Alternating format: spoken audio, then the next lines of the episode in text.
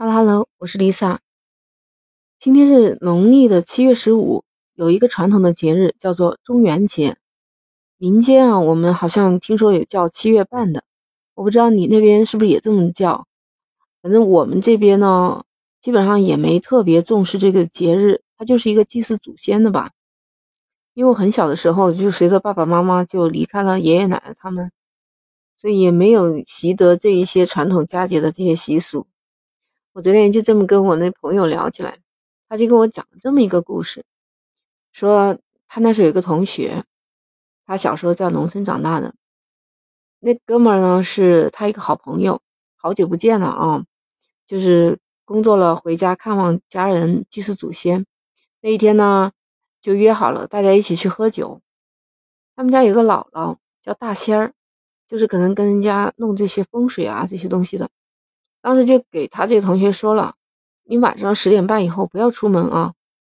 我那朋友说，当时他们俩听了这话还觉得好笑，这个什么年代了，还搞什么封建迷信，所以也没当回事儿。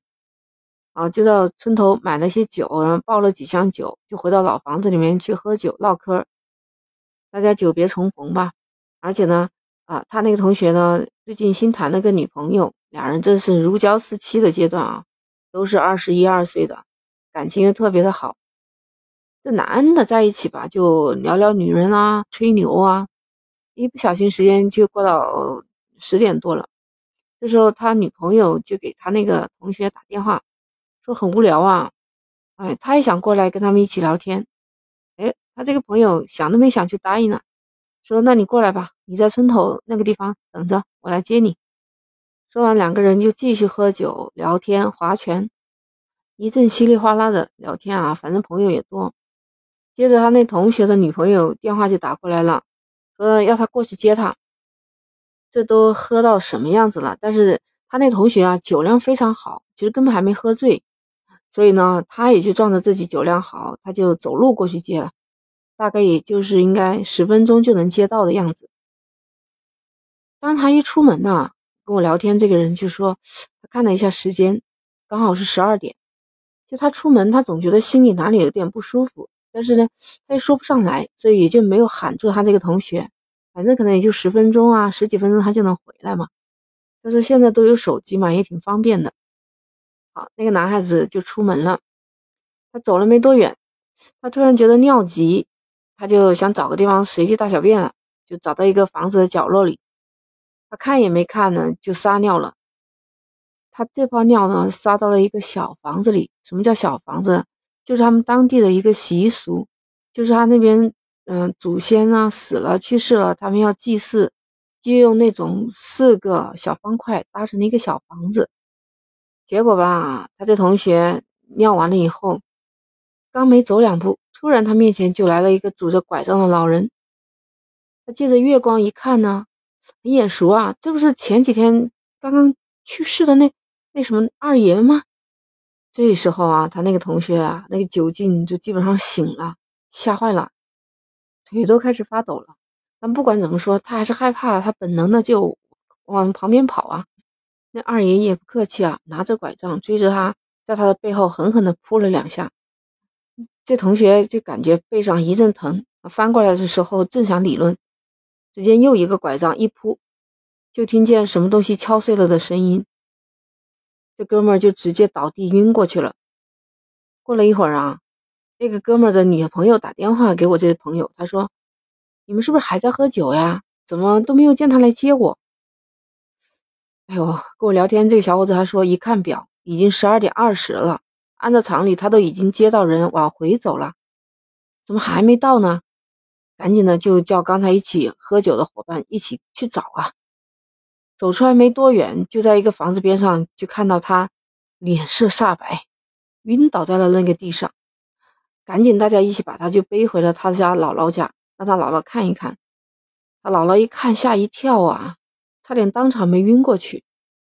后来翻开身上一看，他身上那块玉佩给砸碎了，才吁了一口气，说他这个玉佩啊是当时开过光的。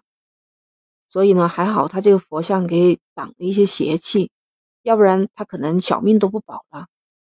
后来等那个同学醒来，跟他姥姥讲了这个事情以后，他姥姥说：“这个二爷啊，幸好他是个好人，他在村里面是出了名的，特别和蔼可亲的。